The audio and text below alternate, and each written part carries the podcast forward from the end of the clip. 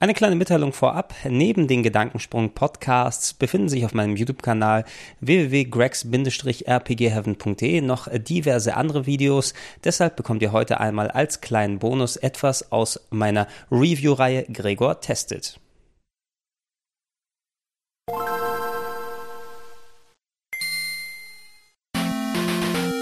Schönen guten Tag und herzlich willkommen zu Gemütlich hinsetzen, weil das wollen wir alles jetzt deutlich und ausführlich machen können zu Gregor testet Zelda, The Legend of Zelda, A Link Between Worlds. Ja, ich als der weltgrößte Legend of Zelda-Fan. Na gut, der weltgrößte bin ich wahrscheinlich nicht, aber äh, The Legend of Zelda natürlich als eine meiner Lieblingsserien immer sehr präsent. Nicht nur auf diesem Channel hier, obwohl wir hatten relativ viele Videos gemacht, aber auch allgemein, wenn ich zocke, äh, bestimmt Legend of Zelda relativ viel von meinen Gaming-Gewohnheiten.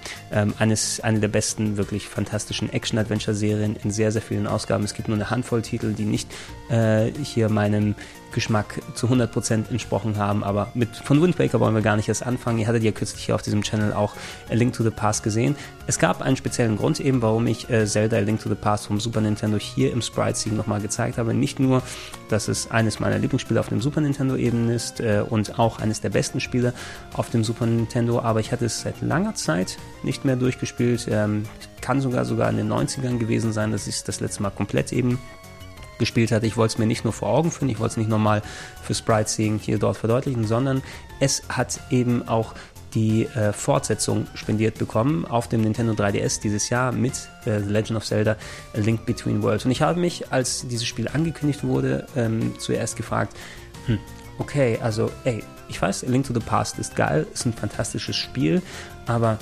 warum denn jetzt 20 Jahre später eine Fortsetzung bringen? Vor allem, ähm, wenn man die Gelegenheit nutzen sollte. Das ist ja schon ein Remake von dem Legend of Zelda in Planung. Das ist ja vor einiger Zeit rausgekommen. Das Wind Waker HD, ähm, was das originale Wind Waker vom GameCube gewesen ist, mit ein bisschen hübscherer Grafik und ein paar Gameplay-Feintunings auf der Wii U dann rausgekommen. Das wissen natürlich auch viele Leute dann wertzuschätzen. Ich habe es mir natürlich auch dann hier für die Sammlung nochmal zugelegt. Mal sehen, ob ich dann, vielleicht springt der Funke ja diesmal über oder so, wenn dann die diversen Verbesserungen drin sind. Ähm, aber wenn da schon ein Remake eines älteren Titels kommt, äh, eines älteren Titels dann, dann da ist und jetzt kommt Link Between Worlds für den 3DS und was weiß ich, dann nimmt man eine bekannte Zelda-Welt und packt da irgendwie was Neues oben drauf. Warum dann nicht gleich ein neues Zelda daraus machen, was eben vielleicht dann Sachen innoviert und macht? Ich dachte anfangs, ja, okay, vielleicht beschränkt sich Nintendo dann zu sehr, wenn sie das dort machen, weil von den ersten Videos, die ich gesehen habe, sah A Link Between Worlds eben aus äh, wie ein A Link to the Past, aber ein bisschen weniger hübsch. Ne? Und weniger hübsch einfach in der Hinsicht, weil bei Link to the Past hatten wir natürlich noch äh, sehr stimmungsvolle, auch wenn nicht die detailliertesten damals auf dem Super Nintendo, aber stimmungsvolle 2D-Grafik. Ne? Diese Comic-Bitmaps von oben gesehen, die Sprites, eben schön bunt, schön kohärent. Mir auch nochmal ins Gedächtnis gerufen wegen A Link to the Past, ähm, wie schön das da alles zusammenpasst mit den Soundeffekten, mit der Musik. Das war eigentlich sehr schön. Und jetzt, wo man bei Link Between Worlds auf dem 3DS natürlich mittlerweile auf Polygongrafik zurückgreifen muss, dieser, also ich, ich habe die Oberwelt gleich dort erkannt, so wie Link herumgelaufen ist. Sag, guck mal, da ist ein Haus. Wenn man da entlang geht, kommt man zum Schloss, zum Schloss Hyrule. Und wenn man dann links vorbei geht weiter, geht man an den Wäldern äh, oder an einem kleinen Wäldchen, wo der Junge mit der Ocarina war, vorbei, damit man im Dorf Kakariko ankommt. Die habe ich alle gleich oder sowas dort erkannt. Aber durch die Polygongrafik es ein bisschen ja, simpler aus. Ne? Dieser Detailgrad geht natürlich ein wenig flöten. Dafür hat man durch die Polygongrafik, wo man immer noch diese Top-Down-Perspektive von oben hat, die Möglichkeit natürlich alles flüssigere Bewegungen zu machen. Und so richtig ist der Funke dann dort noch nicht drüber gesprungen. Ich hatte dann vor etlichen Monaten im Sommer die Gelegenheit, nach Frankfurt äh, runterzufahren. Nach der E3-Messe in den USA hat Nintendo für die europäische Presse ein kleines, ja, eine kleine Probesession dann ähm, ins Leben gerufen, wo ich dann für einen Tag nach Frankfurt konnte und neben anderen diversen Nintendo-Titeln auch mal Hand an äh, A Link Between Worlds gelegt habe und ich war durchaus beeindruckt dort, ne? Äh, wo ich dann endlich mal selber spielen konnte. Man konnte natürlich mit dem, äh, musste nicht mit dem Steuerkreuz spielen, sondern man hat Link von oben gesehen, man konnte mit dem Circle Pad auf dem 3DS dort herumlaufen. Auch der 3D-Effekt sah gut aus mit der Tiefenschärfe und so weiter.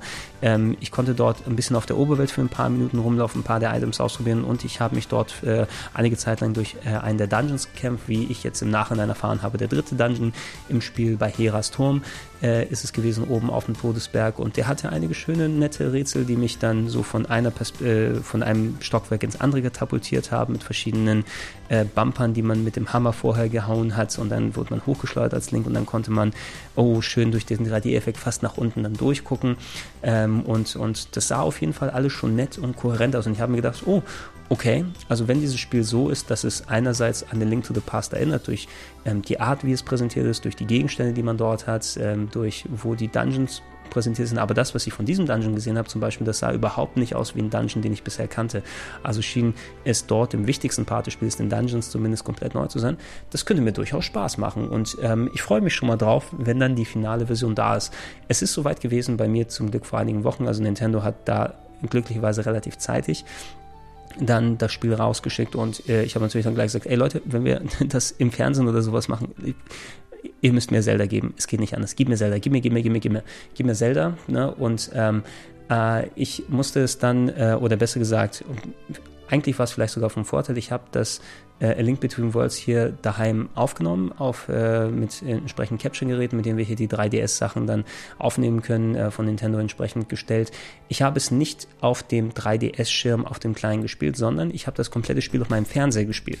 Das bedeutet, ich konnte mir auf meinen Fernsehern sozusagen so legen, damit ich das dann auch aufnehmen kann über meine Geräte, hatte ich einmal den großen 3DS-Schirm dort, wo alles abgelaufen ist und ich hatte mir unten noch eine kleine Ecke für den zweiten Schirm sozusagen dort aufgebaut, dass ich beide Schirme auf dem großen Fernseher habe und ich muss sagen, das war ein tolles Erlebnis. Ne? Also auch auf dem 3DS selbst natürlich.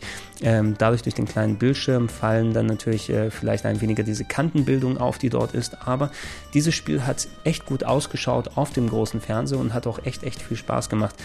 Der Vorteil, der Vorteil an der Polygon-Grafik ähm, gegenüber der Bitmap-Grafik ist natürlich, ist sie nicht ganz so detailliert, aber sie ist super flüssig. Ne? Also ähm, während A Link to the Past ein klein wenig träge an sich gewesen ist. Ja, Link stark relativ langsam auf dem Super Nintendo herum. Du hattest die Pegasus-Stiefel, mit denen dann erstmal an der Stelle ein bisschen so Anlauf genommen und dann ist er so durchgelaufen. Die musstest du recht häufig benutzen, damit du ein bisschen Geschwindigkeit dort reinbekommst. Aber insgesamt ist A Link to the Past so ein wenig behäbig.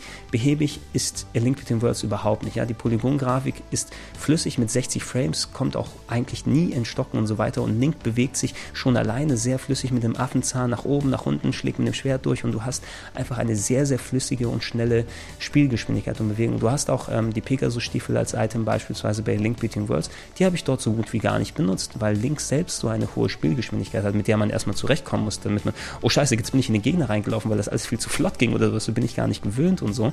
Ähm, aber äh, äh es hat super funktioniert eben auf dem äh, 3DS und dieses dann auf dem großen Fernseher zu sehen. Trotz der Kantenbildung, die ich natürlich auf dem Fernseher hatte. Ihr könnt euch ja dann äh, parallel dann den TV-Beitrag bei Game One TV ab dem 22. dann angucken. Da seht ihr eben, so sah es für mich auf dem Fernseher aus, auf Vollbild sozusagen skaliert. Ein bisschen kantig hier und da, aber dafür eben schön flüssig und gemacht, dass es eine wahre Wonne war, der 3D-Grafik dort zuzuschauen. Ähm, ich, ich, war auch ein kleines wenig schockiert im Nachhinein. Ich weiß nicht mehr, welche Online-Zeitschrift oder welches Online-Portal das geschrieben hat. War es Kotaku, war es Polygon oder eine dieser äh, bekannten US-Schmieden dann dort, äh, der äh, journalistischen Schmieden dort, die haben gesagt, A Link Between Worlds ist äh, eines der Spiele, das sich am besten spielt, aber auch eines der hässlichsten Spiele überhaupt, dass äh, der entsprechende Autor da äh, fast das Kotzen bekam, wenn er die Optik dort gesehen hat. Ich kann das überhaupt nicht nachvollziehen, muss ich sagen. Klar, es ist durch die Polygon-Grafik, durch den gewisseren, simpleren Faktor nicht so schön für alte, gewöhnte Bitmap-Augen mit schön verbauten, gezeichneten Figuren und so weiter, aber ich fand, es war ein sehr kohärentes Erlebnis, visuell vor allem, ähm, speziell wenn man die 3D-Effekte gesehen hat, die hatte ich natürlich auf dem Fernseher bei mir nicht, aber wenn ich dann ab und zu mal auf dem 3DS dann mal hier und da geguckt habe, die haben schon dann echt gut gemacht. Du hast ein gutes Tiefengefühl bekommen, es war eben flüssig, die Bauten waren teilweise sehr aufwendig. Gerade in den Dungeons ist es toll, wirklich da bis nach unten gucken zu können, was da für tolle Gegenden gemacht wurden und auch Blitze, Lichteffekte, ne, Geschwindigkeit, wie alles umhergeht, Partikeleffekte. Das ist schon ein echt gut aussehendes Spiel. Ne? Und da sollte man vielleicht selbst, ich bin auch 2D-Bitmap-Fan, ich mag diese alten 2D-Sachen ein wenig über seinen Schatten springen und dort ähm, also ich, ich kann es eben verstehen, wenn man nicht sagt, es ist, ja, okay, die Grafik ist passabel, es ist nicht die beste, die man je gesehen hat, es ist ja auch ein 3DS-Spiel, es hätte durchaus in die und die Richtung dann dort gehen können, aber das als unanschaubaren, hässlichen visuellen Müll oder sowas abzustempeln, so weit wäre ich überhaupt nicht gegangen. Ne? Also gerade in speziellen Dungeons und in späteren Leveln sind da so viele schöne visuelle Sachen mit bei, dass ich echt mit der Zunge geschnalzt habe und mich einfach habe in der Welt fallen lassen und da keinen Gedanken darauf verschwendet habe, wirklich, dass das visuell irgendwie noch anders dann geht. Das hat äh, Link Between Worlds echt richtig gut gemacht. Da im Zusammenschluss, ich glaube, da wird aber niemand wirklich meckern können. Die Musik ähm, basiert natürlich auf bekannten A Link to the Past Stücken, aber soweit ich hören kann, sind die alle orchestriert. Das bedeutet, ähm, es sind dann richtig von Orchestern oder zumindest so programmiert, dass es sich nah dran wie ein richtiges Orchester anhört, Musikstücke gewesen, plus sehr viele Soundeffekte, äh, natürlich also keine Sprachausgabe hier, sondern das übliche wenn der Text dann abläuft, dieses Nintendo-Brabbeln und so weiter. Aber Link hat sehr viele Soundeffekte wieder bekommen, so ja, ja, mm, mm. also ist schön lebendig, auch Link selber. Ne? Link hat natürlich, ähm, das ist vielleicht was anderes, im Gegenzug zu in Link to the Past, Link hatte dort ja eher violette Haare, ja? auch wenn das nie in dem offiziellen Art-Design gezeigt wurde, aber die Spielfigur hatte so violette Haare. Hier hatte so einen, den, den typischen dunkelblonden, hellbraunen Schopf dann oben durch, der auch ein bisschen so wie so eine Art Eiscreme-Hörnchen so nach oben vorne drüber hängt. Man spielt auch nur ja, man hat nicht irgendwie so eine Nummer wie bei Ocarina of Time, dass man verschiedene große Links spielt, die sich dann verwandeln können. Man hat den Kinderlink, so wie man ihn äh, allen hier und her, her kennt und der ist eben schön expressiv, der hat tolle Soundeffekte, die Musik passt drumherum und so weiter, bewegt sich schnell, kann auch sehr präzise eben gesteuert werden. Das ist, das ist eben die Sache dadurch, durch das Circle Pad hat man natürlich sehr präzise Bewegungen, was das Analoge angeht, ähm, kann auch mit den entsprechenden Tasten und Waffenbewegungen auch sehr gut zielen und äh, das Zeug dort anstellen. Man muss eben erstmal zurechtkommen, wie die Spielgeschwindigkeit dort ist, aber irgendwann hast du deinen Link so gut äh, im Griff und wirst von der gut gelungenen Grafik, für mich gelungenen Grafik und der sehr, sehr guten Musik und den passenden Soundeffekten so richtig reingesogen in die Welt, dass du dann ähm, wirklich von der Hinsicht aus da nicht wirklich viel meckern kannst. Das große Gimmick bei Zelda Link Between Worlds ist natürlich der Wandbildmodus, nennen wir ihn mal so.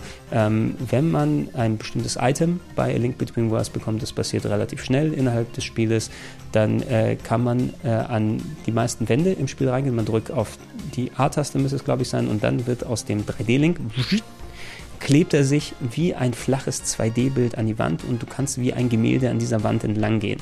Du kannst, äh, wenn du in dem Wandbildmodus bist, das kannst du nur für eine gewisse Zeit machen, also du kannst nicht unendlich oft in der Wand oder unendlich lang in der Wand sein. Dieses, äh, äh, die, die Sekundenzahl kann man später zwar erhöhen durch gewisse Upgrades und so weiter, damit man dann weitergehen kann, aber oft ist es dann, du bist in dieser Wand drin, du kannst dich entweder links oder rechts bewegen, je nachdem, ob der Level oder das Design das so zulässt, ist dann eine Barriere dort, wo du nicht durchkommst. Du kannst nicht hoch und runter mit links, sondern nicht nur links und rechts auf der Ebene bewegen.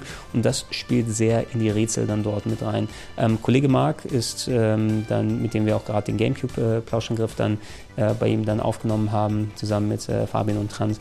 Der Mark ist vor ein paar Wochen ähm, selbst bei Nintendo einmal kurz gewesen. Da konnte ich leider zu der Zeit nicht hin, sonst hätte ich ihn gern begleitet, um den IGO Numa, den Produzenten der Serie und von The Link Between Worlds mal selber zu sehen, weil ähm, und einmal wirklich Danke zu sagen, ne, weil der mit Majora's Mask und der ist seit Majora's Mask der Hauptverantwortliche dort bei Nintendo für Zelda eines wirklich meiner schönsten Spielerlebnisse überhaupt gemacht hat und einmal die Hand zu schütteln, da hätte ich richtig Bock gehabt. Der hat mit ihm ein Interview geführt, das ist das, was hier äh, der Mark, also mit dem Aonuma, ähm, das ist das Interview, was ihr bei GameOne.de dann äh, sehen könnt. Und ähm, der hat es einmal ausgeführt, äh, wie es zustande gekommen ist und warum diese Wandbild-Idee, dieser Wandbildmodus dazu geführt hat, dass Link Between Worlds zu dem Spiel geworden ist, dass es geworden ist. Am Anfang stand die Idee, dieses Wandbild-Ding da, dort eben zu machen. Was wäre es, wenn sich Link in so ein Wandfoto verwandeln kann, in ein gemaltes Bild und dann sich nach links und rechts bewegen kann? Und ähm, Aonuma, äh, der hat äh, mit seinem Stab dort, die haben sehr, sehr viele kreative Ideen, anstatt aber diese kreativen Ideen, wie eben diese Wandbild-Idee, ein komplett neues Spiel zu machen. Also es hätte sich niemand beschwert, wenn Nintendo ein komplett neues Spiel rausbringt, wo es diese Wandbildnummer dort gibt, aber der Aonuma verbaut sowas dann einfach in die Zelda-Serie ein und das ist, glaube ich, auch einer der Gründe, warum die Zelda-Spiele so frisch sind und so funktionieren. Diese Wandbild-Idee stand da als erstes und da haben sie gedacht, okay, in was für ein Zelda können wir das am ehesten einbauen? Ähm, wenn wir ein neues Spiel oder sowas machen, ähm, kommt es in eine neue Welt rein, passiert dort irgendwas und dann ähm, sind sie zu dem Schluss gekommen, dass ähm, es würde am besten passen, dieses, äh, wenn dieses Wandbild-Feature in A Link to the Past drin wäre. Und jetzt ähm, eben nicht so gesagt, dass man komplett das Spiele Link to the Past nimmt, das dort reintut, aber so wie Link to the Past aufgebaut ist, diese sehr weite Kamera von oben, diese Vogelperspektive, wo man eben durch die Dungeons läuft und so weiter dort macht, ähm, die ist ja auch jetzt in A Link Between Worlds vorhanden. Sogar die Oberwelt ist sehr nah dran, wie sie aufgebaut ist mit, äh, da ist dein Haus, da ist das Schloss, da ist sowas, das ist nah dran. Aber wenn du als Wandbild dort reingehst, dann geht die Kamera, die von oben guckt, pfiuh, wechselt zu so einer Seitenansicht, die relativ close auf Link darauf ist.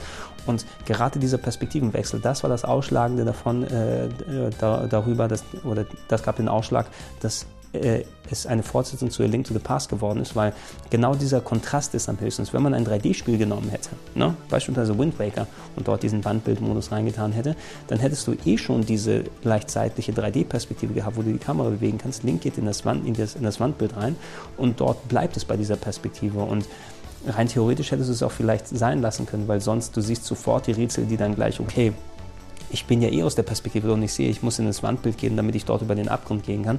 Das wäre nicht so ganz besonders gewesen. Dadurch, dass du aber bei Link to the Past diese Top-Perspektive hast, musst du auch denken, okay, wenn ich jetzt im Kopf vorher umdenke und da an die Wand gehe, ah, dann könnte es passieren, dass ich so gehe. Und dieser Perspektivenwechsel erfordert ein wenig mehr Aufmerksamkeit. Und ähm, ich habe es auch gemerkt innerhalb der Rätsel, ich habe wirklich aktiver nachgedacht und versucht im Kopf zu abstrahieren. Und ich glaube, es ist auch die ideale Entscheidung gewesen, das in diese A Link to the Past Welt mit dem Perspektivenwechsel reinzumachen, weil so kommt das Feature richtig zur Geltung. Ne? Es ist dann was Besonderes, wenn man sich, ah, ich habe super hingedacht bis dahin, tatsächlich, es funktioniert so, wenn ich da an der Wand entlang gehe. Und irgendwann hast du den Wandbildmodus so in dir, dass da innerhalb der Verbindung des Spiels, wo du auch, oh, manchmal fällt es auch wie Schuppen von den Augen, ach ja, ich kann ja als Wandbild, Mann, das habe ich ja bis jetzt nicht gesehen, als ich von oben drauf gehe, aber tatsächlich, Moment, jetzt dahin und jetzt kann ich da komplett um den Dungeon drumherum, um außen an ein Fenster ranzugehen. Und das sind so die Momente, diese Aha-Momente, die durch diese Perspektive und den Perspektivenwechsel von The Link to the Past entstehen.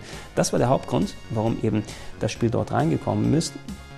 Und ähm, Natürlich, um das Ganze frisch zu halten, haben sich die Leute um Aonuma dann auch überlegt, was müssen wir darüber hinaus dort innerhalb des Spieles machen. Und äh, dementsprechend wurde es adaptiert. Also A Link to the Past und A Link Between Worlds, ich würde sie am ehesten vielleicht wie so zweieiige Zwillinge bezeichnen. Ähm, die Welten von äh, Link to the Past und Link Between Worlds stehen nicht miteinander in Verbindung. Es ist nicht das gleiche Hyrule, was wir auf dem Super Nintendo gesehen haben. Also es ist nicht kein so zehn Jahre später oder sowas. Es sind auch nicht der gleiche Link und die gleiche Zelda. Es sind nicht die gleichen Personen, die das Abenteuer bei Link to the Past durchgemacht haben, sondern es ist wie eine Parallelwelt. Ne? Eine Parallelwelt, wo die Oberwelt ähnlich ausschaut. Es gibt in bestimmten Stellen, wo du dann, du kannst zum Beispiel an einigen Seiten nicht nach durch, weil dort, wo es einen Durchgang bei A Link to the Past gab, ist dort eine Absperrung und im Gegenzug kannst du dort im Schloss ähm, auch ich habe das erste, was ich probiert habe, ist, ich bin zum Schloss Hyrule gegangen, als ich dort bei Link, to the, Link Between Worlds laufen konnte und dann rechts am Haupttor vorbei, rechts oben hoch und da war dieser eine äh, Busch, wo bei Link to the Past, wenn man den weggehauen hat, da war ein Loch, wo man runterfallen kann und in Schloss Hyrule dann gerät.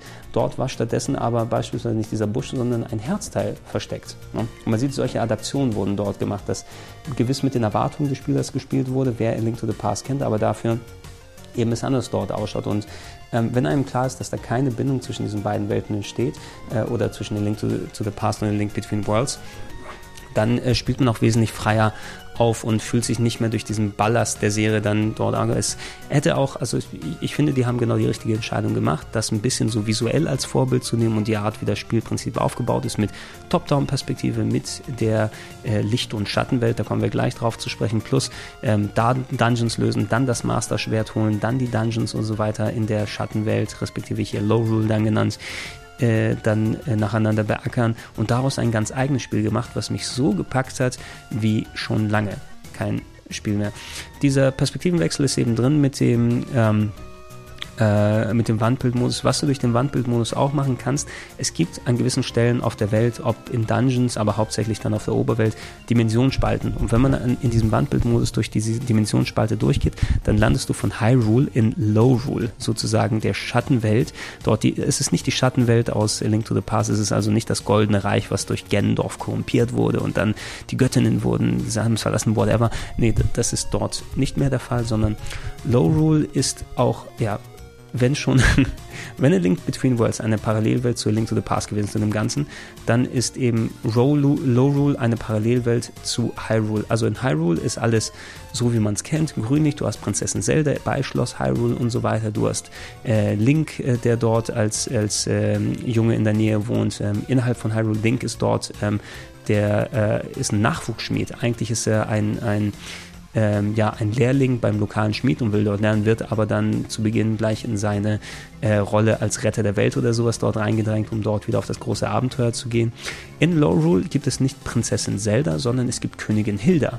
Ja, dort bei Schloss Lorule, das ähnlich ausschaut wie Schloss Hyrule, auch die Umgebung schaut ähnlich aus, aber dort ist es wesentlich gefährlicher, sind mehr Monster unterwegs, die dich äh, behaken. In Schloss Lorule lebt Königin Hilda und die hat den Zerfall ihres Landes mit ansehen müssen, nachdem ähm, ihr Symbol der Macht, die Triforce, ja, genau wie die Triforce, also die drei Dreiecke zusammen in Hyrule mit äh, Stärke, äh, Mut und Weisheit zusammen für das äh, Gleichgewicht, für, das Balance in der, für die Balance in der Welt sorgen. In Lorule gibt es auch eine Triforce, nur diese Triforce steht auf dem Kopf und die hat dafür gesorgt, dass sich Lorule irgendwann ähm, so zerstritten hat und so in Kriege geführt wurde, dass alle nach der Macht dort gieren, dass äh, Prinzessin Hilda sozusagen als gebrochene Regentin über ein zerstörtes Land nur noch so herrscht und man gerät in diese Welt eben durch den Wandbildmodus rein.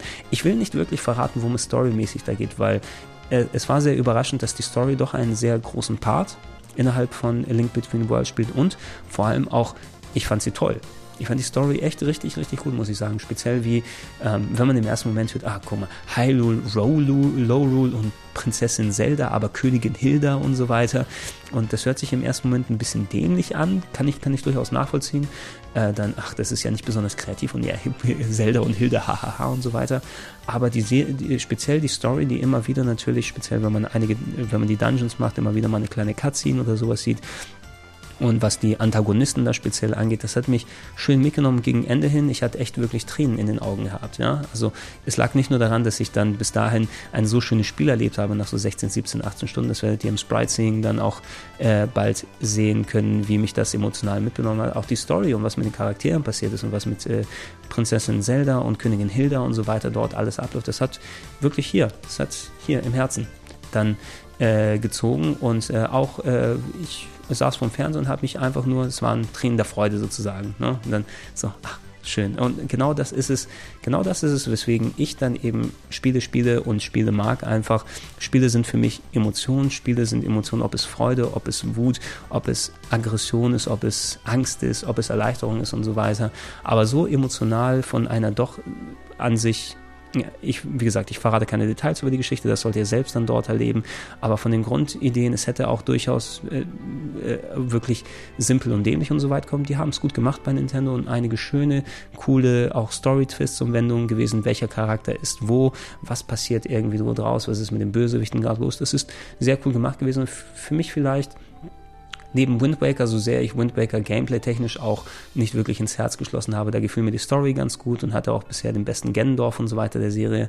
Äh, ich würde fast schon den Link Between Worlds mit an die Spitze setzen, was so die Zelda-Stories angeht. Ne? Da hat man echt schön viel Fleisch, was man dort bekommt. Das haben sie gut dort drin verbaut. Ne? Der Kontext zwischen Hyrule und Rolo zeigt sich eben dann durch dieses Parallelwelten-Ding. Und ey, wer Link to the Past kennt, ist es genau das Äquivalent. In Hyrule hat man äh, zu Beginn, muss man eben, ja, nachdem die Kacke am Dampfen ist, dort ist ein äh, Bösewicht aufgetaucht namens Yuga und der hat die Fähigkeit, Leute in Bilder zu verwandeln. Ja, der geht äh, auf der Welt herum und schnappt sich dann junge holde Maiden oder äh, junge, teilweise auch junge Kerle oder sowas und die verzaubert er dann mit seinem Zauberspruch, packt er den Bilderrahmen rein und sammelt sie dann. Und Link wird dem auch natürlich Schicksal. Dadurch entsteht eben die Möglichkeit, dass er zum Wandbild wird. Aber durch ein Armband, was er geschenkt bekommen hat, ähm, kann er sich wieder aus diesem Wandbild rausbefreien und ist der Einzige, der es machen kann. Und dann jagen wir Yuga hinterher in, äh, von Hyrule nach Lowrule und folgen ihm dort ähm, durch etliche Dungeons und so weiter weiter, um ihn dann zu stellen und die ganzen Leute, die er ans Wandbilder dann gemacht hat,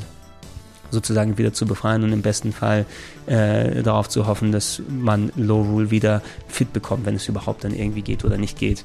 Ähm, Und ja, unter den Voraussetzungen ist es eben so, Hyrule ist dann die Startwelt, man kennt es eben, wie man wie es kennt. Man hat drei Dungeons, die man erledigen muss, man muss das Master-Schwert oben aus den verlorenen Wäldern und so weiter holen. Alles natürlich ähnlich wie bei Link to the Past aufgebaut, aber doch nicht so ganz.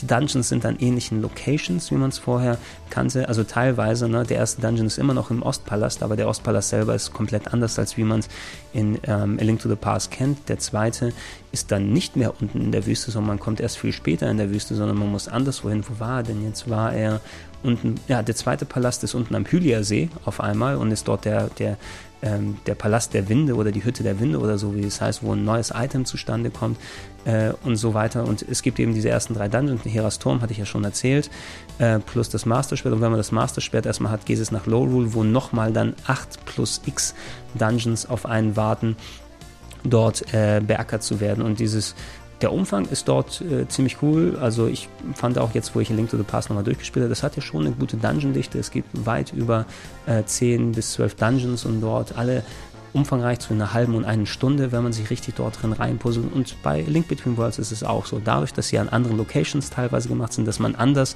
mal von Hyrule nach Low Rule muss, mal andere zwischendurch Rätsel und so weiter löst, hat man echt viel eine gute Progression und ähm, es gibt viel zu tun, es gibt sehr clevere Sachen äh, dann dort zu machen und man hat eigentlich einen sehr guten Spielumfang. Es ist kein Spiel, was einfach Ex und Hop weggemacht ist und es ist vor allem auch kein Spiel, mal sehen, ja, den Punkt werde ich gleich später nochmal ein bisschen ausführen, was vor allem im Gegensatz zu sehr vielen neuen Zelda-Spielen keinerlei Leerlauf hat. Ne? Also äh, mit Leerlauf meine ich, ähm, also ja, um da wieder Wind Waker nochmal kurz dann heranzuziehen, spätestens seit Majora's Mask hatte ich immer das Gefühl, jedes Zelda-Spiel, was danach gekommen ist, hat so ein bisschen ja, so leicht daneben gebrochen. Klar, die haben gerne experimentiert mit Zelda, haben eben diese ähm, Oberwelt durchflutet Nummer versucht bei Wind Waker. Die hatten bei Twilight Princess diesen sehr, sehr langen und zähen Tutorial-Auftakt gehabt, wo du quasi sieben Stunden lang an der Hand entlang geführt wirst und sehr, sehr viele Gespräche führen musst. Und Skyward Sword, so sehr ich Skyward Sword genossen habe, Skyward Sword ist ein brillantes Spiel auf 25 Stunden oder 25 Stunden lang ein brillantes Spiel, dauert aber insgesamt 40 Stunden und ist mit sehr, sehr viel Füllmaterial gefüllt, was einfach mittendrin das Puzzeln anhält und jetzt, jetzt lauf nochmal an der Welt herum und sammel die fünf Gegenstände ein, sonst geht es nicht weiter dort. Das Gefühl ist überhaupt nicht bei Link Between Worlds vorhanden, weil da ist all der Content, der da drin ist, sehr organisch miteinander verwoben.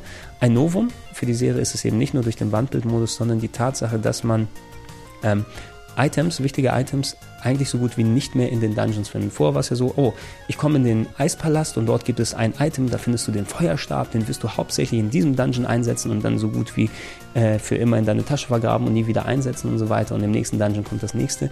Hier hast du relativ am Anfang einen Laden. Ja, da kommt ein Verkäufer namens Ravio, das ist jemand in einem Hasenkostüm ähm, und äh, der ähm, hat einen Itemverleih, einen Itemverleih respektive einen Itemverkauf. Du kannst eigentlich schon nach fast einer Stunde oder sowas dorthin gehen und für schmales Geld, oh, da ist der Bumerang, da ist der Enterhaken, da ist ein neues Item mit dem äh, Windfeudel oder was auch immer dort ist, womit man so eine, sich hoch in einer kleinen Wir äh, Wirbelsäule dann machen kann. Da ist der Feuerstab, da ist das, das kannst du für ein paar Cent leihen und dann hast du tatsächlich von Anfang an fast alle Gegenstände, die es gibt. Es kommen natürlich später noch ein paar spezielle hinzu, aber du kannst von Anfang an über das Arsenal verfügen. Und das Tolle daran ist, dass dadurch, dass man von Anfang an über diese Gegenstände verfügt, kommen innerhalb der Dungeons auch wesentlich mehr dieser Gegenstände zum Einsatz. Ne? Es gibt eine Handvoll Dungeons, wenn du an den Eingang kommst, da ist ein Item, das zeigt dann, oh, du brauchst auf jeden Fall den Enterhaken, um dieses Ding zu benutzen. Ähm, dann weißt du, dass du zumindest dieses eine Item dabei haben solltest. Das kostet dann eben 50 Cent oder 50 äh, Rubine.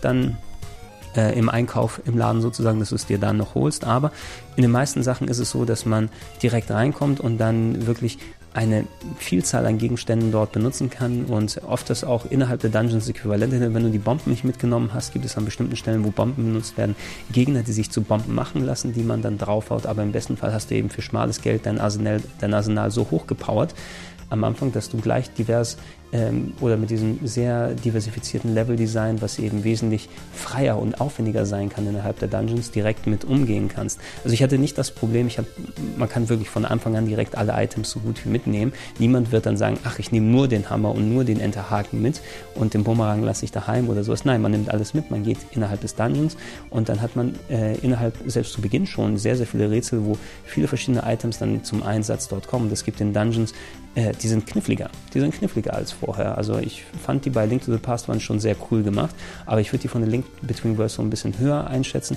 Die sind auf den ersten Blick kompakter als die bei Link to the Past, weil ähm, innerhalb von einem großen Raum und man sieht die Räume, man muss keine Karte mehr einsammeln, sondern man sieht die ganze Zeit, wie die Karten geöffnet sind. Und was ist hier, es sind drei Stockwerke und pro Stockwerk sind vier Räume oder sowas. Die sind aber wesentlich vollgefüllter und vollgestopfter mit kleinen Rätseln und verschiedenen Ebenenunterschieden. Manchmal kann es sein, dass du in deinem einzelnen Raum mit drei, vier verschiedenen Ebenen zu tun hast, ne, bevor es in das nächste Stockwerk geht und so weiter, weil man dort kommt man von der Treppe dann dorthin rauf und kann als Wandbildmodus und so weiter und man kommt von der anderen Seite rein, man kann sich von oben nochmal fallen lassen.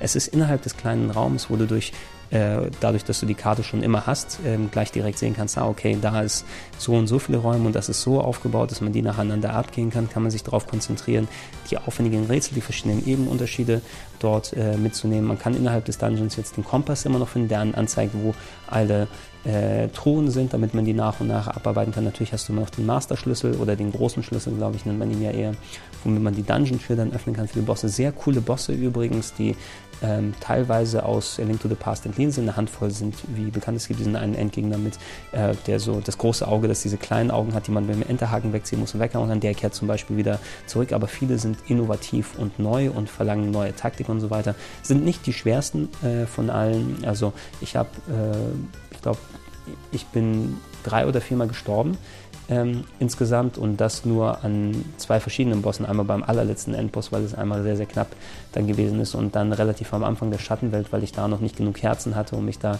äh, die, die Taktik des Bosses zu äh, durchschauen, aber ansonsten schafft man die gut. Dafür sind die kreativ und äh, schön gemacht und viele verschiedene verschiedene Bosse, Patterns äh, und, und äh, also Strategien, die man sich überlegen muss, um die dann zu besiegen. Und Dungeons und Bosse sind echt gut und aufwendig designt, designt und darauf ausgelegt eben, dass man alle Items dort mit hat.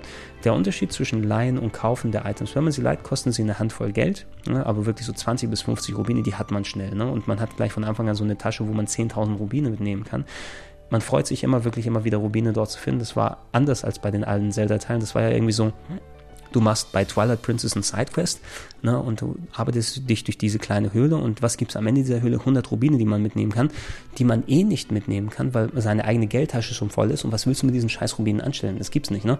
Bei Zelda A Link Between Worlds hast du immer einen Grund, die dann auszugeben, wie am Anfang. Hast du eben genug Geld dann gesammelt, okay, dann kann ich alle Items leihen. Wenn ich sie geliehen habe und dann aber alle meine Leben verliere, dann kommt sozusagen das Inkasso-Unternehmen und nimm mir diese Items wieder weg. Ähm, das heißt also, ich habe diese Items nicht mehr und müsste sie nochmal gegen Geld leihen. Das kann man aber relativ schnell. Äh, man bekommt auch freigeschalteten Modus sozusagen oder eine eine Möglichkeit, auf der Welt hin und her zu beamen schnell. Dann geht man auch wieder schnell zum Laden zurück und kann sich wieder für Geld da leihen. Aber es bringt eben ein bisschen mehr Spannung in diese Dungeon-Nummer dort äh, rein, wenn man sie nur geliehen hat und man hat auch einen Grund, das Geld dort auszugeben, wenn man die Gegenstände dann kaufen kann. Und die kosten wesentlich mehr beim Einkauf als beim Leihen. Wenn der Bumerang 50 äh, Rubine beim Ausleihen kostet, dann kostet der 800 äh, fürs Einkaufen. Und so hat man konstant immer wieder einen Grund, immer wieder Geld zu sammeln. Man freut sich wirklich tatsächlich, sind viele kleine Rätsel verbaut, wo manchmal auch nur Rubine an der Seite äh, oder als Ergebnis dann dran stehen. Aber ich habe mich über jede fucking Rubinkiste dort gefreut, komplett im Gegensatz zu den anderen Teilen, weil ich die konnte ich dann wieder in die finalen Gegenstände investieren. Und der Vorteil ist es, diese Gegenstände zu kaufen und nicht zu leihen. Nicht nur, dass man sie beim Game Over nicht von denen weggenommen bekommt nach dem Ende des Dungeons, sie nochmal kaufen muss, sondern ähm, es gibt zusätzlich so eine kleine Sammelnummer, wo kleine, ja, ähm, kleine Schnecken, kleine Oktopusse irgendwie ähm, äh, auf der ganzen Welt verteilt sind. Es gibt, glaube ich, insgesamt so 100 Stück in Hyrule und in Lorule. Man kann sich in der Karte angucken, wie viele in dem Quadranten sind. Und für alle zehn eingesammelten von den Dingern kann man bei der Octopus Mama einen der gekauften Gegenstände, die man hat, gegen ein besseres Ding eintauschen. Das fand ich zum Beispiel super cool. Ja, ich habe mir den ähm, Pfeil und Bogen habe ich mir geliehen für 50. Ja, das war eines der frühesten Items, die ich dann für 800 dann dort gekauft habe. Ich habe dann ähm, parallel immer wieder bei meinem Herumlaufen und Sidequesten und dort mal zum nächsten Dungeon hin immer wieder mal, oh, ach guck mal, da ist noch eins dieser kleinen Babys, Octopus-Babys, dann dort gewesen. Dann habe ich zehn Stück gehabt, bin zu dieser Octopus-Mama hingegangen und die hat gesagt, oh, du hast zehn meiner Babys hergebracht. Guck mal, welcher Gegenstand gehört dir? Oh, du hast ja diesen Bumerang gekauft, das ist deiner. Okay, den kann ich dir gerne ohne weitere Kosten upgraden. Ich sage, ja cool, mach das, ne? Mein gekaufter Bumerang zu ihr hin und die Oktopus machen blablabla, dann wird daraus auf einmal ein, ein äh, nicht Bumerang, ein Pfeil und Bogen, wird dann daraus, der drei Pfeile gleichzeitig verschießen kann. Ja, und ey, geil, ich habe noch nie einen Bumerang, äh, ein Bumerang will ich immer sagen, ich habe noch nie Pfeil und Bogen gehabt, wo drei gleichzeitig dort raus. Man verschießt ein wesentlich größeres Feld dann dadurch und das ist cool. Ne? Man hat immer diese Progression, man kann Gegenstände leihen, kaufen, dann upgraden und sowas und das passiert so beiläufig beim durch die Welt gehen, durch die Welt sammeln, dass man das selten wirklich so aktiv machen muss, dass man immer wieder irgendwas zu tun hat. Das ist so schön vom Pacing her. Ähm, ich habe nie das Gefühl, dass das Spiel anhält, damit ich irgendetwas machen muss und da ist diese Sammelleute, sondern es passiert alles so organisch eingefärcht ins Spiel, dass ich immer, okay, während ich auf dem Weg zum Dungeon gewesen bin, kann ich das machen, dann kann ich das mitnehmen und ich habe so ein schönes Spielgefühl bekommen. Ich habe so mich geschwungen durchs Spiel. Es hat echt wirklich viel Spaß gemacht. Ihr werdet es beim Sprite-Singen sehen, wo ich ab und zu mal einfach, ach, dieses Spiel ist toll, dieses Spiel, ach, Nintendo, super. Super habt ihr das gemacht. Also so, so, sowas kommt dann aus mir raus, weil ich einfach selten wirklich so eine gut verzahnte Sache gesehen habe. Ich habe meine Skepsis gehabt, dass jetzt das Öffnen diese ähm, Items vorher schon zu haben und oh, werden die Dungeons dadurch schlechter und das alles komplett das Gegenteil. Also das war ein sehr mutiger Schritt von Nintendo, diese Formel so aufzubrechen. Vielleicht ist das ein guter Schritt, um da noch mehr dran zu machen, aber ähm, so positiv, wie sich das auf das Spielgefühl und auf die, das Pacing und auf wirklich das Nicht-Vorhandensein von Füllmaterial geäußert Das ist super wichtig eben, dass die Zeldas, die in den letzten Jahren so mit Füllmaterial vollgestopft waren und Füllmaterial ist nicht eben optional das und das machen, sondern wenn das Spiel anhält, damit du irgendeinen wirklich nervigen Task, das ist wie das Aufleveln in Rollenspielen. Scheiße, ich kann diesen Endgegner nicht schaffen, jetzt muss ich erstmal drei Stunden lang auf Pugo-Buschel draufhauen, um dort Experience zu bekommen. Das ist das Äquivalent gewesen bei Zelda, was speziell bei Skyward Sword drin vorgang, äh, äh, vorhanden gewesen ist. Das ist hier nicht vorhanden. Ich habe wirklich von Dungeon dadurch, durch das Leihen, durch das Kaufen, durch das Upgraden, durch die Wiedersammelei, um neue Items abzugraden, hatte ich immer das Gefühl, dass die Progression schön funktioniert, immer an den richtigen Stellen Geld nachgefüttert, ne? Äh, oh, 300 Rubine, um dieses Rätsel zu lösen. Ach, wie geil. Ach, scheiße, während ich dieses, die 300 Rubine gesucht habe, ich dieses Herzteil gesehen. Ich nehme das mit. Oh, bei dem Herzteil habe ich noch drei von äh, in der Nähe von den Octopus-Babys gefunden. Ah, scheiße, jetzt habe ich wieder genug zusammen, um das nächste Item abzugraden. Und es hat nicht aufgehört bei dem Spiel. Ne? Es hat einfach nicht aufgehört, dieses Pacing, dass es richtig durchgegangen ist. Und das war eben wirklich diese, diese Mixtur. Ich hätte nicht erwartet, dass das so gut funktioniert bei A Link Between Worlds. Ich habe mich selten in den letzten Jahren so gut in ein Spiel fallen lassen und ähm, ich habe natürlich, weil ich es auch reviewen musste, oder besser gesagt dann einen TV-Beitrag dazu machen, weil klassisch Review ist es ja nicht, wenn man das bei uns bei Game One im TV dann vorstellt, wir wegen ja keine Wertung oder sowas, aber das ist auch vollkommen gut so. Ich will keine Prozentwertung auf Spiele geben müssen, wo es nicht nötig ist. Für mich ist es eine emotionale, eine private Sache und ähm, ich, ich gebe gerne Pro und Contra meine Eindrücke wieder, aber ähm, im Grunde will ich nicht das quantifizieren, ich sage, ach, dieses Spiel hat mich emotional zu 98 Prozent mitgenommen, das ist kompletter Schwachsinn. Ähm, aber es hat mir insgesamt eben so viel Spaß gemacht, dass ich auch wirklich nicht äh, äh, richtig was dran kritteln kann. Ja, ich kann an sich nichts Negatives sagen. Das Einzige, was ich persönlich als negativen Punkt angesehen habe. Und negativ ist da auch wirklich relativ gesagt. Die Spielgeschwindigkeit ist ja so hoch, dass man gewöhnt sich zwar daran, dann die Gegner vernünftig zu behaken und so weiter, aber die Pegasus-Stiefel selber, die habe ich eben so gut wie kaum benutzt, während es ein Item war, was ich sehr häufig bei Link to the Past verwendet habe. Nicht nur, weil die Spielgeschwindigkeit hoch war, sondern auch, weil die Tastenbelegung, die Pegasus-Stiefel zum Laufen sind auf, äh, automatisch auf L1 oder auf die L-Taste oben gelegt und die ist ja, ja, wenn man den Daumen dann legt und den äh, Finger dann drüber, man steuert mit dem Daumen dann link und muss dann L gedrückt halten, um zu laufen und so weiter. Und das fand ich ein bisschen ungelenkt, ja, gleichzeitig, weil diese Position plus das Laufen parallel, das war unbequem zu machen und ähm, ich konnte dann nicht so präzise den, die Pegasus-Stiefel auslösen, wie ich es gerne gehabt hätte und parallel dann noch ausweichen mit dem Finger. Da hätte ich lieber das auf eine andere Taste gehabt, aber das ist das Einzige, was ich an dem Spiel wirklich kritteln kann. Ansonsten war es eines der schönsten ähm, Spielerlebnisse, das ich in den letzten Jahren wirklich gehabt habe und wirklich ein, ein überraschend gute und durchdachte Idee. Ich habe vielleicht ähm, das, das einzige ähnlich perfekt durchdachte Spiel, was ich äh, in den letzten Jahrzehnten vielleicht gesehen habe, müsste ähm, Paper Mario gewesen sein, auch ein Nintendo-Spiel eben, aber das habe ich auch extra aufgeführt. Ich finde, dass Paper Mario an sich besser ist als jedes Final Fantasy, was ich gespielt habe, einfach weil es gameplaymäßig und von den Ideen her so clever, so intelligent verzahnt ist, dass man an jeder Sekunde merkt, ähm, dass man gesehen hat, was funktioniert an den Vorgängern nicht, was funktioniert an dem Genre nicht. Bei Paper Mario was eben, wie können wir Rollenspiele, die per se langweilig sein können, entlangweiligen, ne? wo man dann einfach neue Gameplay-Elemente und Story-Sachen und Stealth-Passagen und Jump'n'Run-Elemente in die Kämpfe, dass man nicht eben nur auf A drücken muss und ausweichen und keine Random Encounters und so weiter, wo das so perfekt durchdacht war.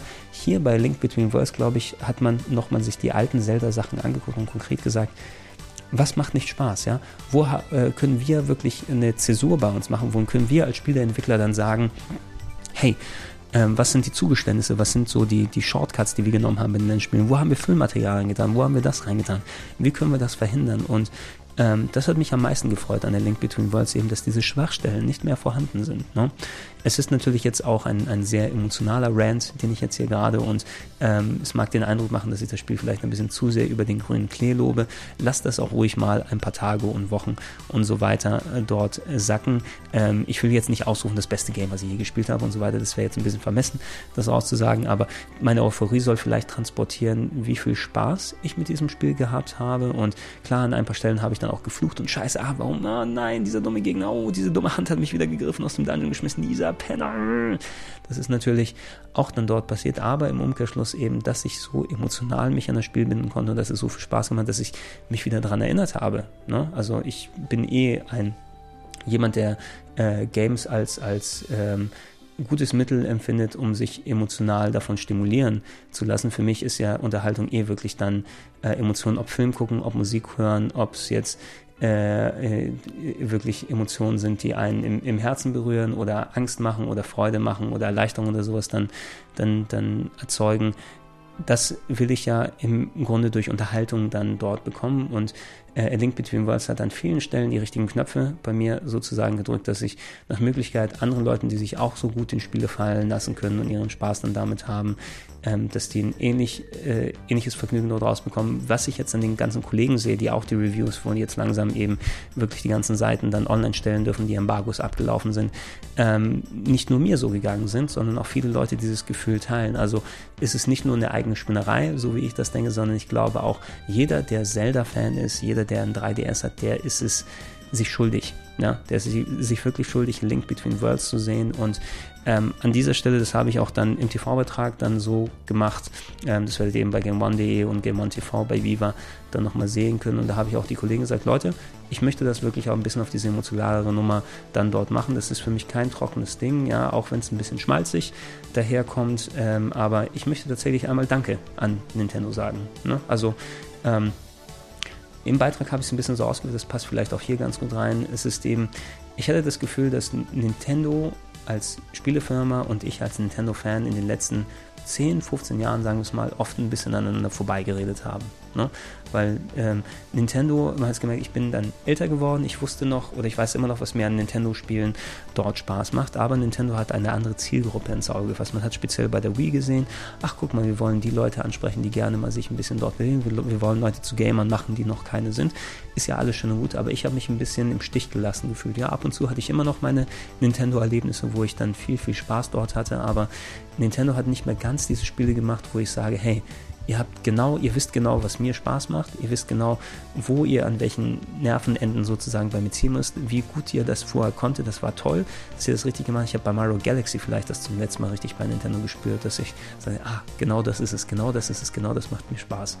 Ne? Äh, aber hier nach so vielen Jahren, vor allem bei Zelda, und es sind ja auch die gleichen Leute dran, die die Zelda-Spiele vor ein paar Jahren gemacht haben, wo ich immer ein bisschen dann sagen konnte, ey, ich hatte so viel Spaß mit äh, Skyward Sword und Twilight Princess und auch mit, ach, Wind Waker hat auch Spaß auf seine andere oder gewisse Art dort gemacht, aber so ganz ist es nicht mehr das gewesen, wie ich es kannte. Und jetzt kam eben dieses Ding, wo ich das Gefühl habe, ey, ihr wisst genau, wie ihr zu mir sprechen müsst. Ne? Mit diesem Spiel, ihr habt genau die richtigen Worte gefunden, ihr habt tatsächlich zugehört zu dem, was ich und respektive die Art von Gamer, wie ich es bin, dann zu sagen gehabt hat über Zelda und dass ihr mir so ein Spiel gegeben habt, so ein Geschenk, dann eben nochmal, dass ich so nochmal ein Ding auf diese Art erleben konnte, das war super cool und das möchte ich wirklich nicht mehr missen. Also, wenn ihr ein 3DS habt, kauft euch in Link Between Worlds. Ihr werdet es echt nicht bereuen. Ich habe super viel Spaß gehabt.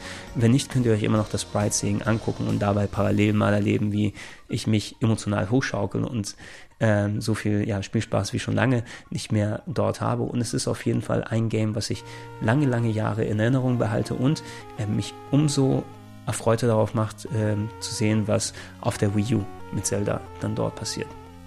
Okay, bevor die ersten Tränchen dann nochmal kommen, wenn ich mich in emotionalen Rage geredet habe, das soll es gewesen sein für Gregor Testet Zelda A Link Between Worlds. Äh, ähm, ihr könnt euch jedenfalls auf jeden Fall äh, auf, auf, sowas dann schon mal freuen, wenn es dann da ist. Wenn ihr schon gespielt habt, könnt ihr auch gerne eure Erfahrungen in den Comments äh, untereinander austauschen. Mich würde es eben freuen, euch dann beim Sprite Seeing wiederzusehen und äh, vielleicht, ähm, ja, mal sehen, ich habe jetzt A Link Between Worlds durch ich gucke mein Regal rüber. Ja, da sind schon ein paar Zelda-Spiele, die mich anlachen. Ich hätte zwar noch so, so viel anderes zu spielen, aber wer weiß, wer weiß. Aber das ist was für ein anderes Video. Ich war der Gregor, ich sage ciao, ciao und bye bye. Bis dann Sie.